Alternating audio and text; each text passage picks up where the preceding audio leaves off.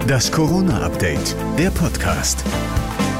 Hier kommt jetzt wieder eine neue Ausgabe des Corona-Updates, der Podcast. Heute ist Mittwoch, der 3. Februar und das ist der Nachrichtenstand von 14 Uhr. Ich bin Thorsten Ortmann. Hallo zusammen.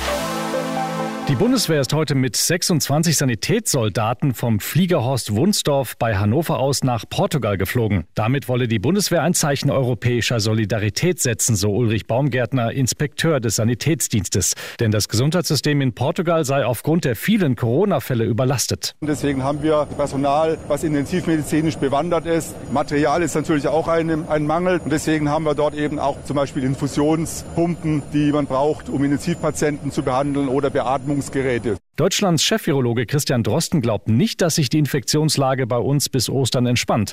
Bis dahin könne man noch nicht viel durch die Impfung erwarten, so Drosten im NDR Podcast. Und auch sein Kollege Hendrik Streeck rechnet erst ab Sommer mit einer Entspannung. Das sehen wir für fast alle respiratorischen Infektionen, dass es eben diese Saisonalität gibt. Und vieles spricht für das neue Coronavirus auch dafür, dass es sich so verhält. Bis dahin sollte man aber eine Langzeitstrategie haben, so Streeck. Zum Beispiel regionale Lockerungen angepasst an das jeweilige Infektionsgeschehen.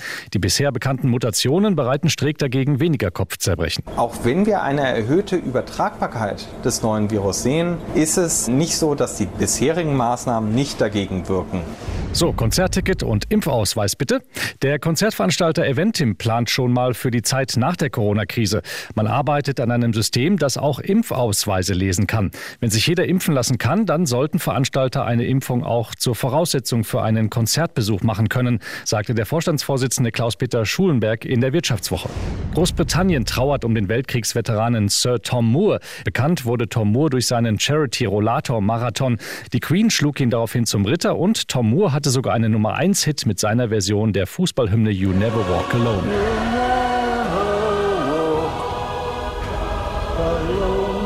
Queen Elizabeth II. schrieb einen persönlichen Brief an die Familie und Premier Boris Johnson twitterte, Captain Sir Tom Moore war im wahrsten Sinne des Wortes ein Held. Das war das Corona-Update, der Podcast vom 3. Februar. Und noch mehr Hintergründe zum Thema hört ihr auch in unserem Hintergrund-Podcast Corona und jetzt. Und da geht es in der aktuellen Ausgabe unter anderem um die Frage, wie verbreitet die Corona-Mutationen aus Großbritannien, Südafrika oder Brasilien bei uns sind. Hört mal rein. Ihr findet ihn überall, wo es Podcasts gibt.